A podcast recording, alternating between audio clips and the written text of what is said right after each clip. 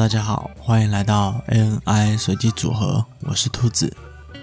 自从我做了这个节目开始，我的亲朋好友陆陆续续都有来向我询问电脑相关的问题，然而最大一部分的是笔电的问题，所以今天的主题就是笔电的选购指南。这边我有几点跟各位分享，我想透过这个选购的顺序，可以挑出你最理想的笔电。第一，外观，没有一个你喜欢的外观，想必你也不太会把它拿出来。这也是为什么大家通常选择苹果笔电的关系吧。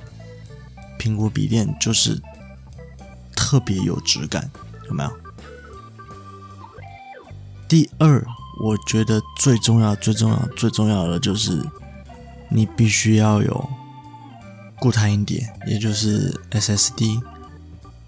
前面有些人不太会觉得外观是一个重点，那你就先跳过。那第二点你要仔细听，SSD 也就是固态硬碟，对于日常的使用而言，影响非常巨大。尤其在 Win 十之后，你没有固态硬碟，基本上。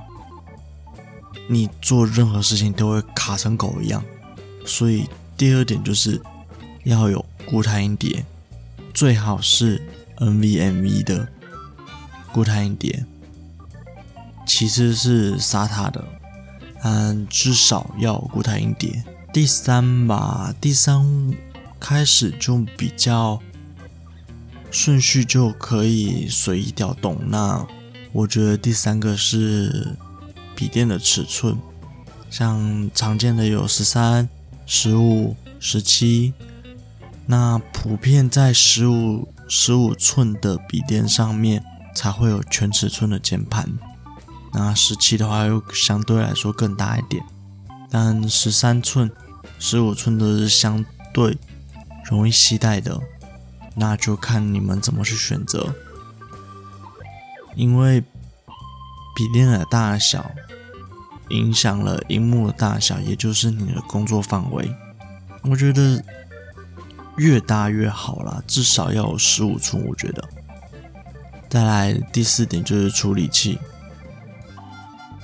处理器并不代表你使用电脑的体验会比较好，但它影响比较大的就是你使用的年限。你越好的处理器，你一定能使用越久。如果你只是短期需求，或者是有预算上的限制，我觉得处理器可以稍微摆低一点。那第五点就是显示卡了。显示卡的话，它对于很多的办公用户其实不太需要。所以呢，至于怎么挑选显示，至于要不要显示卡，那就看你的需求而定。如果你是学生，你喜欢打游戏。你可以挑一个好一点的显示卡，或者是你只是普通的上班族，偶尔打打游戏，那就可以挑一些 MX 系列的显示卡。如果你只是最普通、最普通的上班业务，那甚至不用显示卡的无所谓。最后的话，我归为其他了。有其他的话，就像是你想要背光。或者是想要高分辨率，或者是高刷新率，或者是大容量，或者是轻薄本，这些我归为其他，我觉得这都是特殊的要求，那每个人因人而异啊。喜欢 A N I 随机组合的朋友，现在都可以在商行、Apple Podcasts、Spotify、Google Podcasts、KK Box 上面搜寻到我们的节目喽。另外，A N I 随机组合有自己的 I G 啦，I G 是 A N I 底线 R A N D 点 C O M B。欢迎追踪、分享、留言。这期节目就到这里结束了，我们下周再见，拜。